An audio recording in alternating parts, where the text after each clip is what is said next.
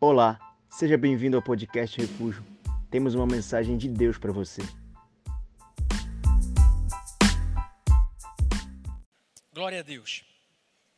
Eu te confesso que eu estou alguns dias debruçado sobre esse texto e digerindo uma porção de coisas sobre essa afirmativa de Jonatas ao rei Davi. Antes mesmo dele se tornar rei de fato, muito embora já tivesse sido ungido rei pelo próprio Deus. E Jonatas não foi um grande herói da Bíblia. Pelo menos eu acredito que ele não recebeu esse crédito como herói. Ele não está no rol dos grandes heróis de Israel, descrito ali no capítulo 11 do, da carta aos Hebreus. Ah, talvez você já tenha, como eu, ouvido trocentas mensagens sobre o rei Davi, até sobre o rei Saul, sobre o rei Salomão. Ontem fui ministrar no retiro, preguei sobre o rei Georão e o rei Josafá, seu pai, sobre muitos reis e muitos heróis que marcaram esse tempo. E Jonatas, ele não parece ter essa empolgação da nossa parte. Deixa eu te contextualizar aqui, para que você entenda o poder dessa afirmativa de Jonatas a Davi. Jonatas era filho primogênito do rei Saul, o primeiro rei sobre Israel. Aquele rei que havia sido aclamado pelo povo, e muito embora não fosse da vontade de Deus que ali fosse colocado um rei, o Senhor então ele entende que era o que o povo queria e ele os entrega à sua própria sorte, vamos dizer assim. Então Saul é levantado rei. E pela lei, Jonatas deveria ser o sucessor ao trono. Pela linhagem real, você sabe que existia a bênção da primogenitura. Então ele era quem aspirava ao trono de Israel. Ele deveria ser o sucessor natural de Saul.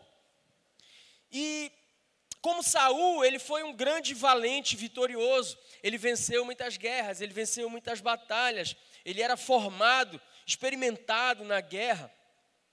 E nesse texto que nós lemos aqui, em que Davi está fugindo do pai de Jonatas, porque você sabe, a Bíblia diz que Saul ele fica cheio de ciúme de Davi, pelo entre aspas sucesso que Davi começa a ter mediante todo o povo de Israel. Saul então intenta no seu coração matar Davi, e Davi está fugindo. E no que Davi está fugindo, Jonatas, filho primogênito de Saul, vai ao seu encontro para dizer para o rei já ungido por Deus, reconhecido por Deus, Davi, mas não ainda de, de direito de fato sobre o trono de Israel.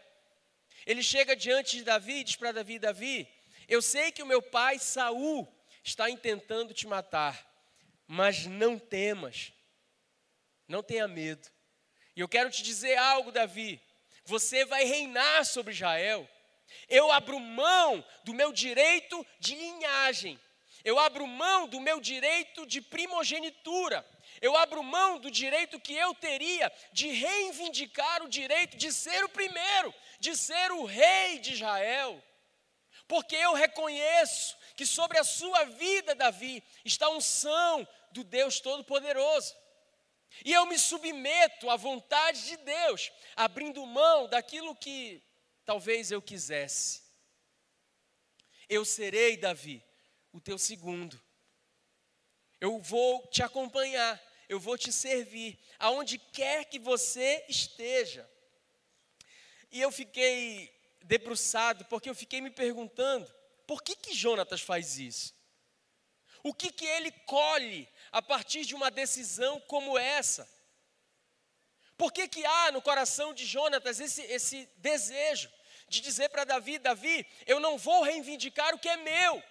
Davi, eu não vou entrar num cabo de guerra com você, eu não vou entrar numa queda de braço. Eu reconheço há uma unção de Deus sobre a sua vida e eu me sujeito a essa unção. Muito embora eu tenha o direito de ser rei sobre Israel, eu não quero reinar, Davi. Eu quero me submeter a você. e eu quero ser o seu segundo. Será que há algum benefício nisso, gente? Em um tempo em que está todo mundo brigando pelas primeiras posições, em um tempo que todo mundo está buscando o primeiro lugar do pódio, em um tempo que está todo mundo buscando reconhecimento, compartilhamentos e likes. Em um tempo de uma corrida frenética e desenfreada pelos primeiros lugares, eu vejo esse sujeito dizer assim: Davi, eu abro mão de ser o primeiro, eu quero ser o segundo com você.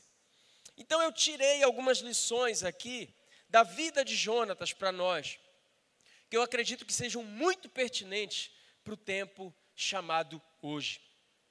Primeiro, eu acredito que sistematicamente Deus usa aqueles que se colocam em uma posição de segundo. Vai para Mateus capítulo 25, verso 14. Deus usa sistematicamente aqueles que se colocam em segundo.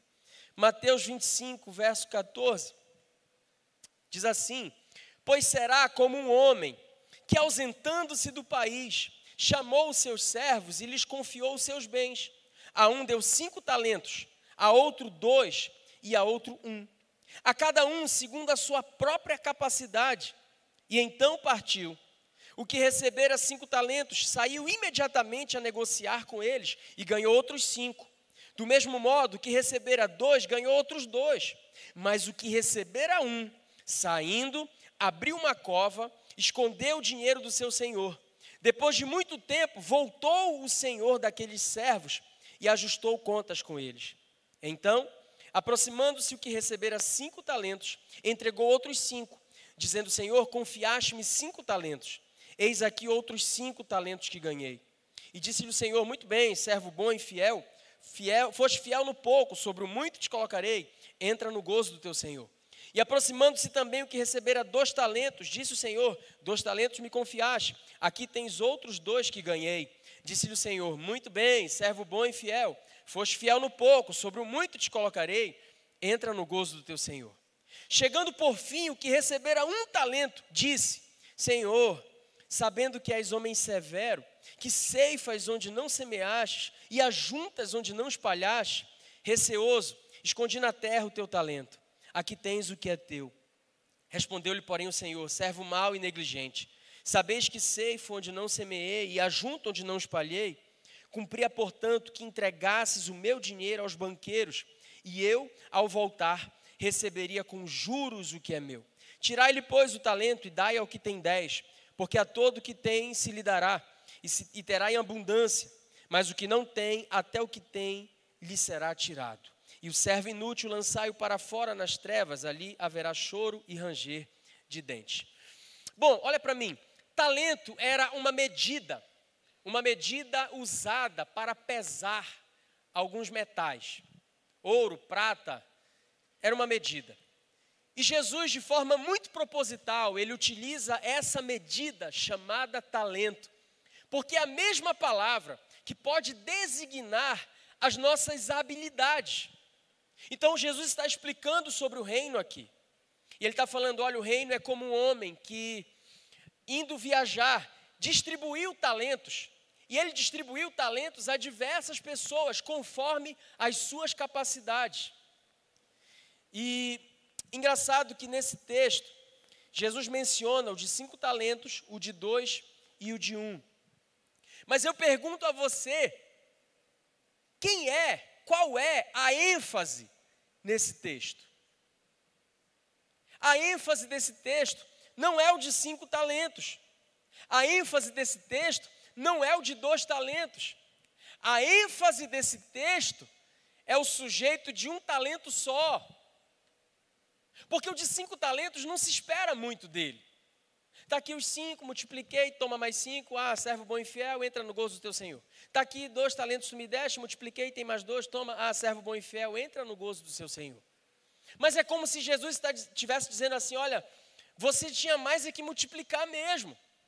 Porque você é o de cinco talentos, você é muito bom. Você talvez tenha uma boa oratória, você talvez nasceu numa boa família, tem uma boa formação, você sabe fazer muito bem as coisas, tudo que você faz dá certo, você tem cinco talentos. Não se espera nada além do que dá certo de quem tem cinco talentos. Mas o foco dessa, dessa parábola proposta por Jesus é o de um talento apenas, que não desenvolve o seu talento. E Jesus então o exorta, como quem diz para ele: Olha, eu esperava alguma coisa de você, ainda que você tivesse apenas um talento. O de cinco é natural que dê certo. O de dois, ótimo para ele. Mas o de um talento, era para você ter feito mais. Era para você ter feito algo. E o que, que pode definir alguém como sendo de um talento? É gente que, que tem uma boa justificativa para dizer: olha, eu acho que eu não sirvo. É gente que de repente se acha tímida demais. É gente que de repente acha que não tem a unção necessária.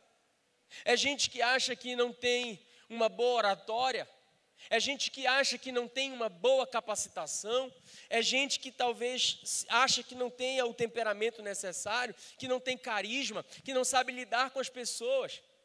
É gente que olha para o outro como se o outro fosse muito maior do que a si mesmo. E muitas e muitas vezes eu vejo pessoas que chegam comigo e dizem, pastor, eu não me sinto preparado para liderar uma célula. Todas as vezes que eu escuto isso, é aí que eu tenho certeza que Deus quer usar esse sujeito. Porque eu descobri que Deus é apaixonado por esses de um só talento, por esses que não se acham a última bolacha do pacote, por esses que não se acham a Coca-Cola do deserto. E tem muita gente de um só talento, escondida, perdida, enterrando esse seu talento. Muitas vezes você vai ver o primogênito sendo rejeitado por Deus. Por quê? Porque o primogênito já repousava sobre ele uma expectativa, uma expectativa quase sempre cumprida no seu próprio coração. Ele era o próximo. É por isso que na Refúgio nós abolimos essa, essa terminologia dentro da célula de líder, vice-líder ou Timóteo, secretário, anfitrião. Não, todo mundo é líder em treinamento. Porque quando nós estabelecíamos o líder e o vice-líder, quase sempre o vice-líder se sentia com a bênção da primogenitura. E ele se acomodava, não só ele, mas os outros líderes em treinamento se acomodavam, porque olhavam e diziam: Ah, é aquele lá, ele é o primogênito, é ele que vai herdar o trono. E nós tínhamos um problema. Quando todos dentro de um núcleo são líderes em treinamento, bom, aquele que fizer discípulos é quem vai assumir a próxima célula. Perguntaram uma vez para Henry, Ford como detectar um líder no meio da multidão, e ele disse: Olha, encontrar um líder é como encontrar aquele que vai tocar violino em um concerto. Obviamente, aquele que sabe fazê-lo, aquele que sabe comunicar o que ele tem que fazer. Então é dessa forma. Quase sempre o de cinco talentos, ele cai no erro da soberba. Quase sempre você vai ver o de cinco talentos se achando bom demais para aquilo que ele tem que fazer. Quase sempre o de cinco talentos ele, ele precisa esfregar na cara de todo mundo que ele é o de cinco talentos. E quando eu olho para a Bíblia Sagrada, eu vejo que o Senhor rejeitou muitas pessoas de cinco talentos. Sistematicamente, Deus usou o segundo. Deus rejeita Caim, rejeita a sua oferta, mas se agrada da oferta de Abel. Deus, ele vai rejeitar Esaú, o primogênito, mas ele vai fazer de Jacó o seu príncipe, o seu Israel. Deus vai rejeitar Ismael, o primogênito, mas ele vai ter um propósito sobre Isaac. Deus vai rejeitar o primeiro Adão, colocando-o para fora do Éden. mas o propósito sobre o segundo Adão. Deus vai rejeitar depois o próprio Israel e ele vai se apegar com os gentios. Sistematicamente você vai ver na Bíblia Sagrada Deus escolhendo e sentindo prazer em usar o segundo. Sabe por quê? Porque o segundo, ele não tem como confiar em si mesmo. O segundo, ele não tem nada a não ser olhar para Deus e confiar no propósito de Deus. O segundo, ele tem que viver pela fé. O de um talento, ele tem que olhar para si e dizer assim: cara, eu sou aquilo que está escrito no capítulo 3 de Apocalipse. Eu sou miserável, pobre, cego e nu. E como Deus se agrada quando nós nos enxergamos dessa forma. E é por isso que no Êxodo ele se denomina como o grande eu sou. Ele é, para que eu e você não precisemos ser absolutamente nada. Nós podemos então ser o segundo, com um talento apenas, confiando e servindo aquele que é o grande eu sou. Isso é forte, isso é poderoso. Isso fala com você que talvez viva hoje trocentos complexos de inferioridade, achando que não vai chegar a sua vez, achando que Deus não pode te usar, achando que não há um propósito específico do céu para a sua vida. Isso fala com você que se sente o verme do cocô do cavalo do bandido. E você vê então Deus levantando muitas pessoas, mas as coisas não acontecem. E você se fechou, você não acreditou, mas isso também fala com você que acha que você é muita coisa. Com você que arrota a santidade, com você que se acha muito melhor do que os líderes constituídos por Deus sobre a sua vida. Fala com você também. Porque o que Jonatas faz é dizer: Eu abro mão da minha coroa para me submeter a você, um criador de ovelhas, um pastor de ovelhas malhadas. Mas se Deus levantou você sobre Israel, então eu preciso ser o teu segundo. Então eu preciso viver uma vida de serviço. O segundo é o improvável, é o rejeitado, é aquele que não tem, é aquele que não pode depender da herança do pai e acaba dependendo exclusivamente do Senhor. É o segundo. É o que Jonatas, por opção, decide ser. Porque ele poderia tentar ser o bonzão. Ele poderia ser um salzinho. Ele poderia. Ele poderia reivindicar o trono. Bater no peito e dizer: é meu. Eu acredito que Deus está em busca dos de um talento, daqueles que se sentem muitas vezes colocados para segundo plano aqueles que parece que tudo deu errado, aqueles que parece que as portas fecharam.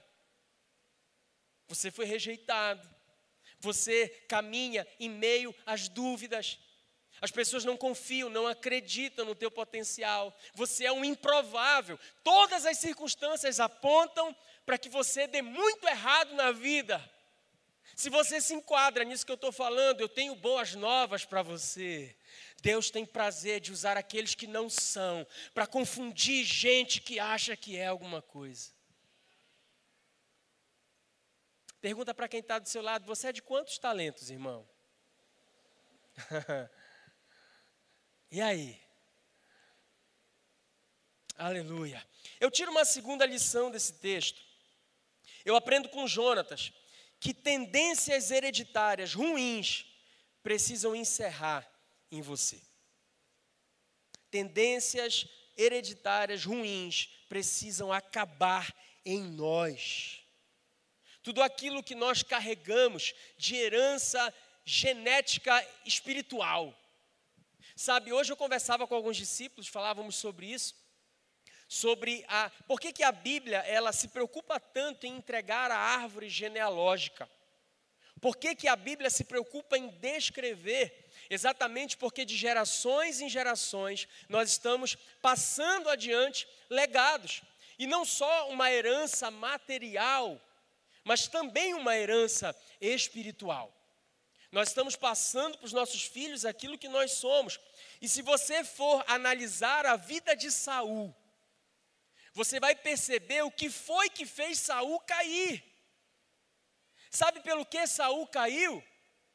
Saul caiu pela vaidade. A Bíblia diz que do tronco para cima não havia em Israel homem mais belo do que ele. Saul caiu pelo seu egocentrismo.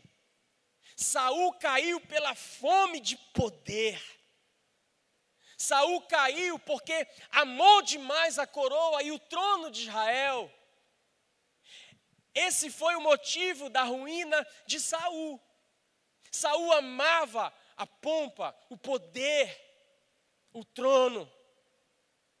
Eu vejo Jonatas olhar para tudo isso, crescer, vendo seu pai Saul viver esse tipo de coisa. E por isso a Bíblia diz que o Senhor o rejeita, porque o seu coração não se inclinava ao Senhor. O que foi que derrubou Saul? O trono, a coroa, o reinado. Jonatas decide então quebrar essa maldição sobre a sua vida. E de forma muito livre, ele diz: Eu não quero. Eu abro mão da coroa, eu abro mão daquilo que fez o meu pai cair.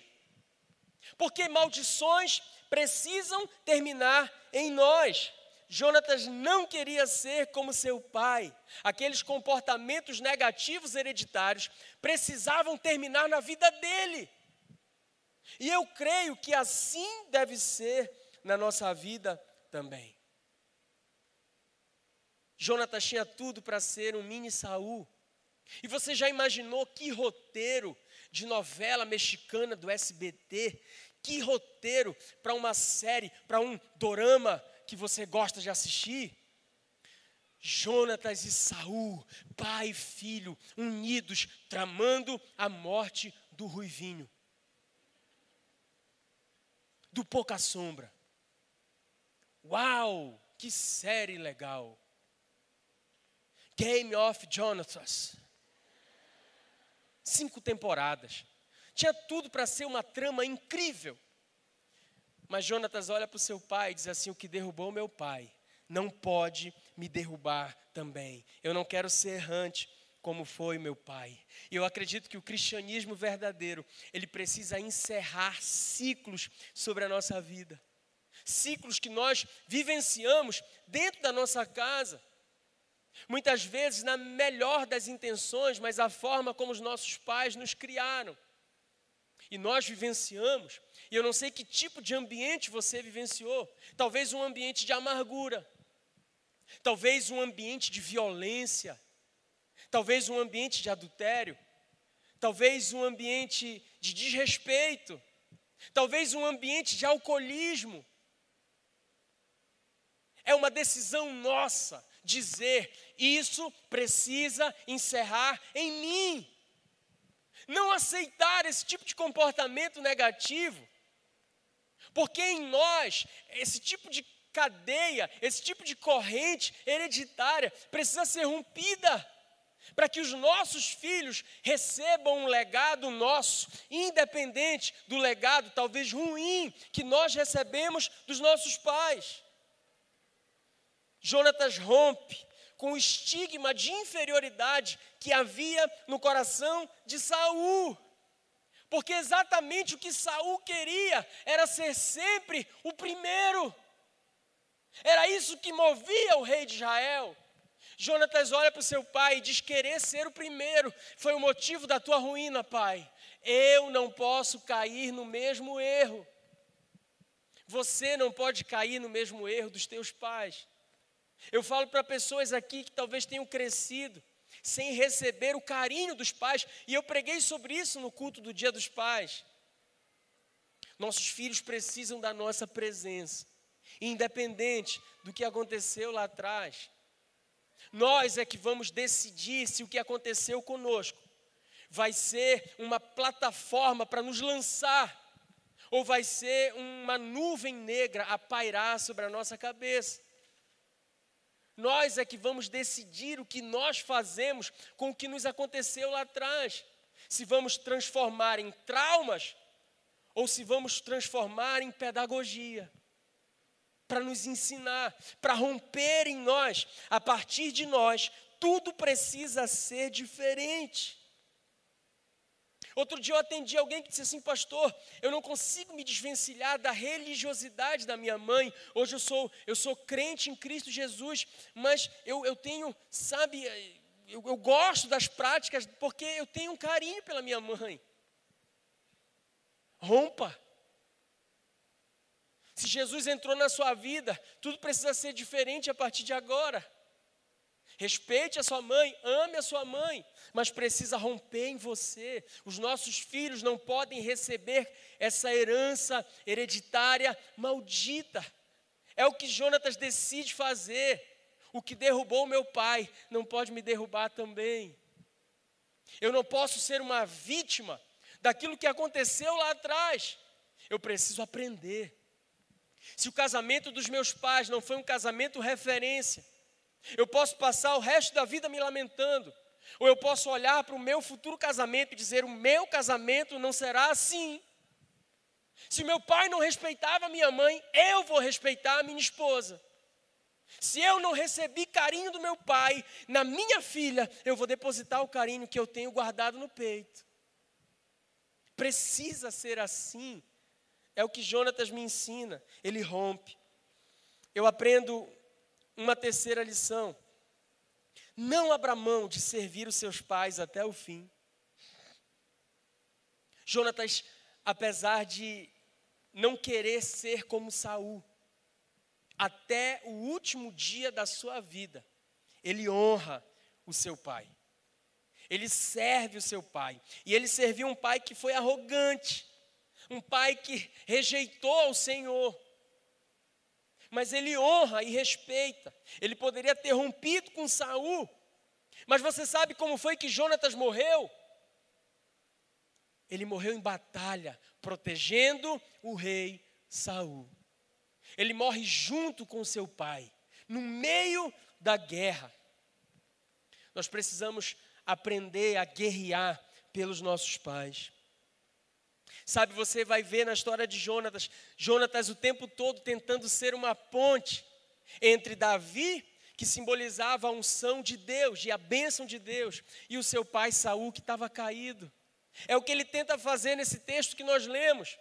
Ó, oh, Davi, fica tranquilo, tá? O meu pai Saul, ele não vai te matar. Não temas, Davi. Você vai reinar e eu serei contigo, eu serei o teu segundo. Que coração! Ao mesmo tempo, ele tentava ser um pacificador com Saul. Ele tentava trazer a unção de Deus para sua casa, para sua família.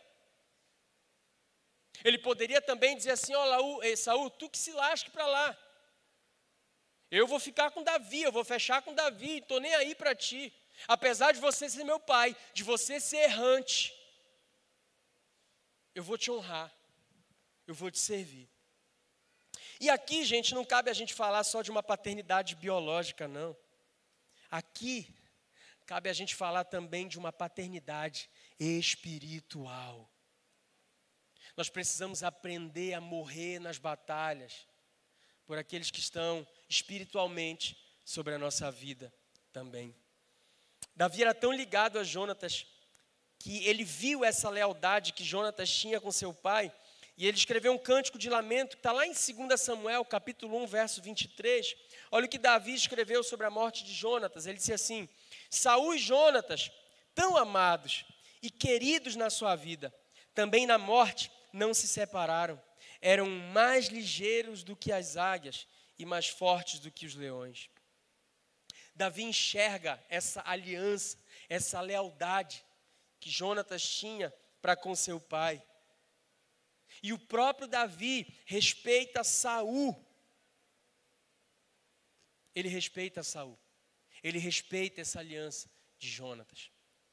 Se nós formos olhar no capítulo 20 de Êxodo, verso 12, ah, o mandamento com promessa que Deus estabeleceu para nós diz assim: honra o teu pai e a tua mãe, para que se prolonguem os teus dias na terra que o Senhor teu Deus te dá. Ontem a pastora Eurides pregou sobre honra e lealdade e ela falou coisas preciosíssimas para nós. E olha esse texto. A Bíblia diz que se eu honro, eu tenho os meus dias prolongados na terra, ou seja, eu sou beneficiado pela honra que eu entrego. Quase sempre nós achamos que o beneficiado é aquele que está sendo honrado, mas não é. Quando eu honro aqueles que estão sobre mim, eu tenho meus dias prolongados. Da mesma forma, se eu desonro os que estão sobre mim, eu tenho meu caráter destruído. Quando Satanás desonrou ao Senhor no céu, Deus continuou sendo Deus. Mas o que aconteceu com Lúcifer? Ele caiu, levou uma terça parte dos anjos, porque rebelde nunca anda só, sempre quer convencer gente a ser rebelde com ele. E ele, de Lúcifer, de anjo que arde em luz, se tornou diabo, serpente, capeta, capiroto, sete saia, Maria Padilha, tranca-rua, pombagira, o que você quiser chamar.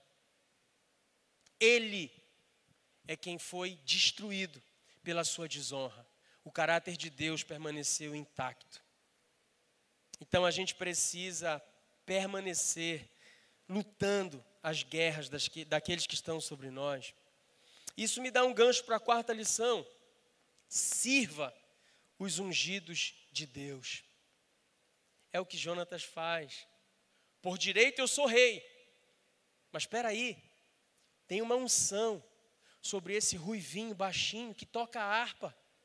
Pastor de ovelhas malhadas, tem uma unção sobre ele. Então, se existe uma unção sobre ele, eu, príncipe de Israel, eu não abro mão de servi-lo. Olha o que diz em 1 Samuel 18, versos 3 e 4. E Jonatas e Davi fizeram uma aliança, porque Jonatas o amava como a sua própria alma. E Jonatas se despojou da sua capa que trazia sobre si e a deu a Davi. Sabe o que significa capa na Bíblia Sagrada? Capa simboliza a autoridade. Capa simboliza poder, governo. Quando Elias vai ungir um outro profeta para ficar no seu lugar, Eliseu, o que ele faz? Ele lança sobre ele a sua capa. Ele lança sobre ele, ele está dizendo: Eu estou delegando a você autoridade e poder. É o que Jonatas faz aqui. Deus, eu sou o primogênito, eu sou aspirante ao trono, eu sou tão guerreiro quanto Saul, tão belo quanto Saul. Mas o Senhor tem um propósito nesse ruivinho aí? O Senhor tem um propósito nele? Ele é ter ungido? Então eu vou tirar minha capa, que simboliza a minha autoridade, e eu vou entregar para Ele. Eu sirvo, eu reconheço. Muita gente cai nos dias de hoje, porque se acha muito melhor do que o seu líder. Tem muita gente desviada hoje, dentro da igreja, porque se acha muito melhor do que o ruivinho, cuidador, limpador de cocô de ovelha que tem uma unção sobre a sua vida. Jonatas não cai nesse erro. Eu sou príncipe. Tenho talvez muito mais conhecimento do que ele. Tenho talvez muito mais preparo, porque conheço o palácio. Mas o Senhor ungiu ele, Deus. Então está aqui a minha capa. Eu tiro a minha capa e eu entrego a quem o Senhor ungiu. Quinta lição e última. Descubra a nobreza de ser o segundo. Mateus capítulo 20, verso 26 diz assim: Não é assim entre vós, pelo contrário, quem quiser tornar-se grande entre vós, será o que vos sirva. E quem quiser ser o primeiro entre vós, será o vosso servo. Tal como o filho do homem que não veio para ser servido, mas para servir e dar a sua vida em resgate por muitos. No reino de Deus, aqueles que descobrem a alegria de servir gente, aqueles que descobrem a nobreza e o poder de ser o segundo, eles encontram um lugar especial, no centro do coração de Deus. A alegria de servir os que estão acima de você é a marca. Se você entendeu o que você veio fazer aqui nessa terra ou não. É a sua aliança com os ungidos de Deus. É a sua aliança com aqueles que estão sobre a sua vida. É o seu coração em se despojar do teu trono, da tua coroa, do teu cajado. É a sua disposição que vai dizer se você entendeu o que o Cristo veio fazer na terra ou não. Porque você pode continuar a tua caminhada cheio de si, continuar achando que está todo mundo errado, você está certo. Você pode continuar fazendo isso. Vai atingir sua liderança? Não. Talvez vai dar uma dorzinha de cabeça, mas a gente não entra em queda de braço com ninguém. Mas a tua vida com Deus, eu duvido, duvido que o teu altar esteja edificado. Duvido. Porque a marca de quem realmente se encontrou com Deus é essa predisposição de serviço. Talvez você nem tenha sido chamado para ser o primeiro, mas você pode ser o segundo, servindo aquele que foi chamado para ser o primeiro, aquele que foi ungido por Deus. Sabe, muita gente me pergunta, pastor, qual é o plano? Eu lembro que na época da pandemia, que a gente estava fazendo algumas lives, e só quando pastores muito amigos me convidavam, eu aceitava, porque eu detesto live. Em duas, me fizeram essa pergunta: qual é o plano? E daqui para frente? Os supervisores me perguntam isso às vezes, pastor, e agora? O que o senhor planeja? O que está na tua cabeça, o que está no teu coração? Eu não sei. Eu não sei para onde Deus vai me levar. Eu não sei o que Deus quer fazer. Eu tenho vontade de ser pastor titular? Óbvio. Um dia eu vou titularizar. Mas eu acho que em um tempo atrás isso já, já me preocupou mais. Hoje eu não sei, isso não tira meu sono. É claro que eu tenho vontade. Mas ontem de manhã, eu tinha saído de lá do evento onde eu estava ministrando, meu telefone tocou, era o pastor Josué. Eu atendi. E nós estávamos conversando e ele me deu um direcionamento para o Connect. E ele falou para mim assim: Olha, mete a mão na cara do diabo hoje. Desmascara ele. Eu falei: Pode deixar, eu vou meter a mão na cara dele hoje. E ele falou assim: Cuida da nossa igreja, tá? Um dia eu vou passar ela para você. E, e eu dei uma risada. Depois que eu desliguei, eu fiquei pensando sobre isso. E eu pensei, talvez não literalmente, eu, essa é a tua igreja, mas existe um legado. E eu fiquei pensando, Deus, que privilégio em ser o segundo isso não quer dizer que eu esteja logo abaixo dele, não. Tem muita gente na frente, tem muita gente que tem até mais possibilidades do que eu de, de estar do jeito que eu queria estar. Mas graças a Deus eu descobri a nobreza de olhar para o meu Davi e dizer assim: enquanto você reinar, não tema, eu quero ser o teu segundo. Eu quero tornar o teu ministério leve. Eu sei que talvez tenham muitos segundos, mas eu quero ser um deles. E eu tenho tentado viver dessa forma. Porque se eu tenho a possibilidade de pegar o meu pastor no aeroporto, eu cancelo tudo para ir. Pelo simples fato de carregar a mala dele. Isso é nobreza. Deus se apaixona pelo coração de Jonatas. Quando você vai ser o primeiro? Não sei. Talvez nem seja. Mas quem disse que eu estou interessado em ser o primeiro? Essa é a alegria de não precisar de um título. É a alegria de entender que talvez eu seja o de um talento só. E talvez eu não viva um terço do que ele viveu, mas isso não me importa. Desde que eu possa ser o segundo, desde que eu possa estar com ele, desde que a minha vida possa tornar a vida dele mais, mais leve, desde que eu possa arrancar um sorriso, desde que eu possa fazer o ministério dele mais abençoado, desde que eu possa estar encostadinho nele, só ouvindo o que ele tem para me dizer. Se eu puder estar 15 minutos, se eu puder falar com ele 5 minutos, meu Deus, há uma nobreza em ser o segundo.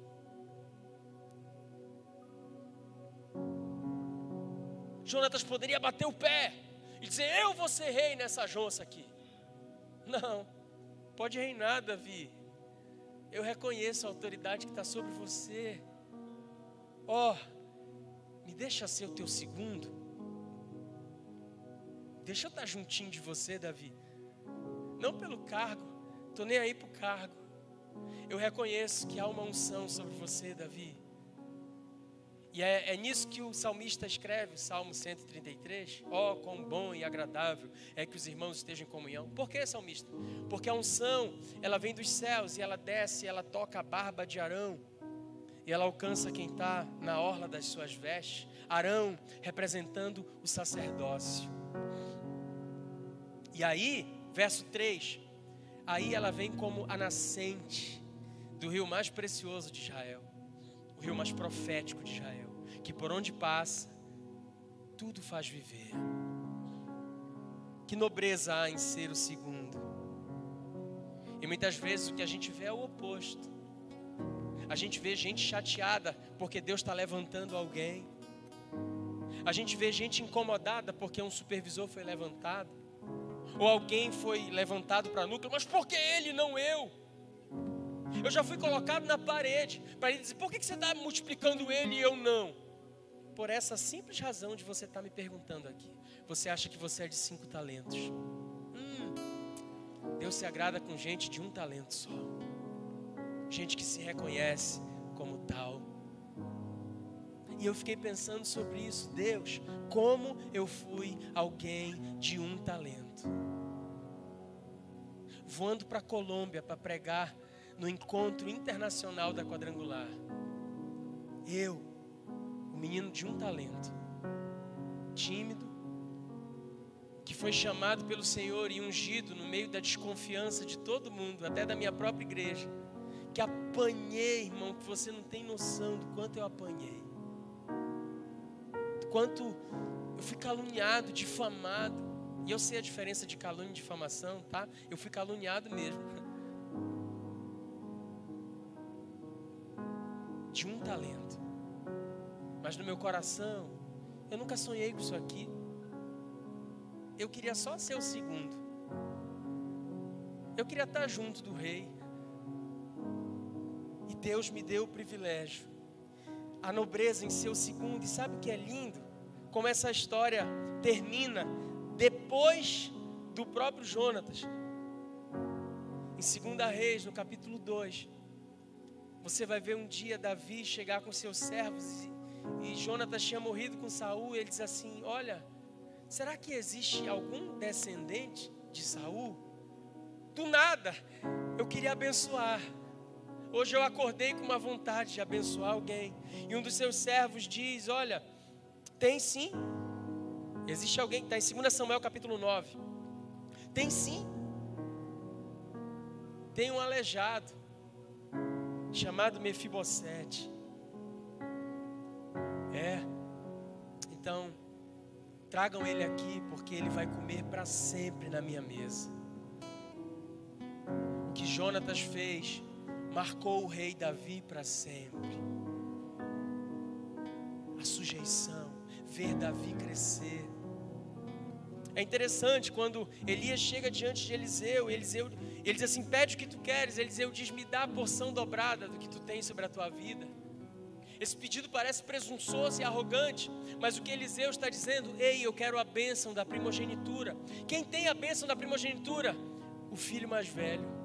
Eliseu está dizendo para Elias: Me deixa ser teu filho.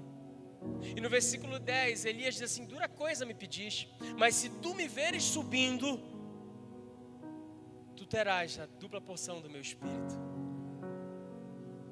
Esse é o grande problema. Tem muito liderado que não consegue ver o Elias, o seu Elias subindo. E quando Elias sobe, Eliseu vê a capa de Elias recai sobre Eliseu. Você conhece a história, ele faz o dobro de milagres do que fez Elias, sendo o segundo, sendo o profeta que veio depois do maior dos profetas maiores.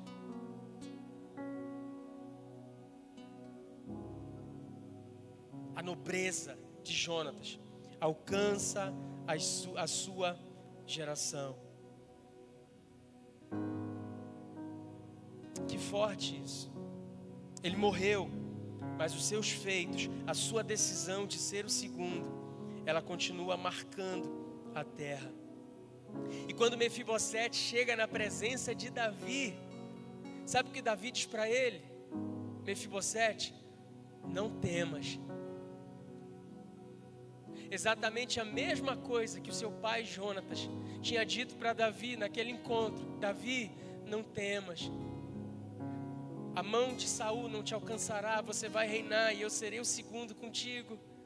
Davi diz para Mefibosete: Não temas, porque a minha provisão nunca vai faltar. Você comerá para sempre na mesa do rei. Não tenha medo, Mefibosete. O mundo te rejeitou. Você é de um talento também, mas o rei ama aqueles que são de um talento. Seu pai foi o segundo, e por ele ser o segundo, eu te alcanço. Você continua tendo DNA nobre, DNA de realeza. Fica de pé no seu lugar. Que nobreza há em ser o segundo, que vitória há em ser o segundo. E eu acredito que quando nós decidimos sermos o segundo, é que Deus pode nos levar a lugares mais altos. É que Deus pode nos colocar nas plataformas, porque Ele sonda o nosso coração, como está escrito em Jeremias capítulo 17, verso 10. Não é o teu discurso, é o que há dentro de você.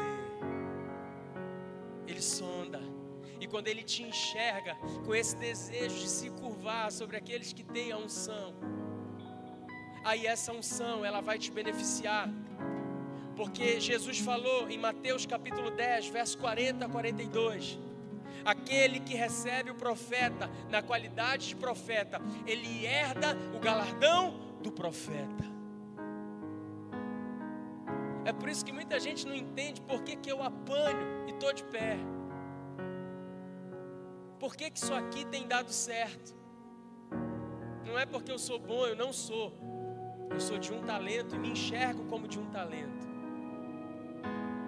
Mas o meu coração, ele sempre foi do segundo. Eu nunca quis estar em evidência. Eu dificulto as coisas para Deus, eu sei disso. Aqui o Robson batendo foto, me perturbando que quer que eu grave vídeo que quer que eu grave, pastor, essa semana, essa semana eu vou lá, essa semana a gente vai gravar, o senhor tem que gravar, o senhor tem que gravar. Hum, eu dificulto. Eu não gosto da minha imagem, eu não gosto de ouvir nem minha voz em vídeo. Eu não ouço podcast, o nosso podcast. Eu dificulto. Eu quero que meu coração ele, ele tenha sempre esse desejo de ser o segundo. E honrar os primeiros, aqueles que Deus botou sobre a minha vida. É o que vai me trazer a unção real que está sobre a vida de quem é primeiro na minha vida. Eu quero orar por alguns grupos de pessoas. Eu quero orar por você que a vida inteira se achou insignificante, porque você nunca conseguiu se ver como primeiro. Você sabe que você nunca foi o de cinco talentos, tudo deu errado. Se você tiver que contar com as circunstâncias, você está frito. Pastor, eu sou esse aí, eu sou de um talento. Eu não sou bom em nada. Eu sou o último da fila. Eu sou aquele que não é. É. Ah, é você que Deus quer usar. É você que Deus quer achar no meio dessa multidão hoje aqui. Para confundir esse bocado de gente que acha que é alguma coisa. quero orar por você de um talento. Vem aqui à frente. Vem, vem, vem com valentia, com coragem. Ó, oh, pastor, eu sei que aparentemente eu não tenho nada que Deus possa usar. Eu nunca tive nada que Deus pudesse usar. Eu, no dia que eu fui batizado com o Espírito Santo, eu falei para Deus: Deus, se o Senhor quer me usar mesmo, então bora ver se isso é verdade. Ninguém botou a mão na minha cabeça, ninguém orou por mim, nada. Eu fui glorificar o Senhor e falei língua estranha. Continuo sendo. Mas Deus ama quem é de um talento. Eu quero orar por um segundo grupo de pessoas. Orar por você que não consegue ser o segundo. Você não consegue se submeter. Você não consegue pegar a sua capa e entregar para quem é ungido de Deus sobre a sua vida. Você precisa de oração também. Você precisa de arrependimento também. Pastor, eu preciso reconhecer isso. Eu tenho essa dificuldade de me sujeitar a quem Deus levantou sobre a minha vida. Eu não estou bem com Deus, porque eu não estou bem com quem é a minha liderança. Esse é o momento de você viver arrependimento, de publicamente você dizer para Deus: Deus, eu preciso de mudança. Eu quero reconhecer, Deus, que eu tenho sido errante, porque eu não tenho tido a humildade para ser o segundo. Vem, sai do seu lugar. Deus tem propósito na sua vida também. Vem, a nobreza em ser o segundo, vem. Vem reconhecer e vem decidido em mudar, vem decidido a entregar a sua capa para quem é Davi, para quem vai reinar, a nobreza em ser o segundo. Mas eu quero orar também por você você já descobriu. Você é feliz porque você tem um segundo na sua vida. Você é feliz de ser Jonatas, de dizer para o seu rei Davi: Davi, pode reinar. Davi, eu reconheço a sua autoridade. Sabe, se você está próximo aí, abraça agora Davi. Abraça o seu Davi Diz para ele: Eu quero ser o segundo na sua vida. Eu quero tornar a tua caminhada mais leve. Eu estou aqui, sim, para servir o Senhor, mas eu vou servir ao Senhor servindo você, cuidando de você, amando você. Ei, Davi, eu quero ser o teu segundo. Me recebe na tua vida. Me perdoa se eu não conseguir te demonstrar isso. Mas eu quero publicamente dizer: Você é Davi sobre a minha vida. Não temas, não temas, Davi, porque você vai marchar e eu estarei contigo. Eu estarei com você nas piores trincheiras. Eu estarei com você no vale da sombra da morte. Eu vou estar com você. Conta comigo. Sofre comigo. Caminha comigo. Eu sou o teu segundo. Eu sou o teu segundo, Davi. Você não tem o que temer. Quando você temer, olha para mim. Eu estarei lá. Eu estarei lá, sendo o teu segundo. Aleluia. Aleluia. Esse foi o podcast Refúgio. Esperamos que tenha te abençoado. Para mais informações sobre nosso ministério, acesse nossas redes sociais.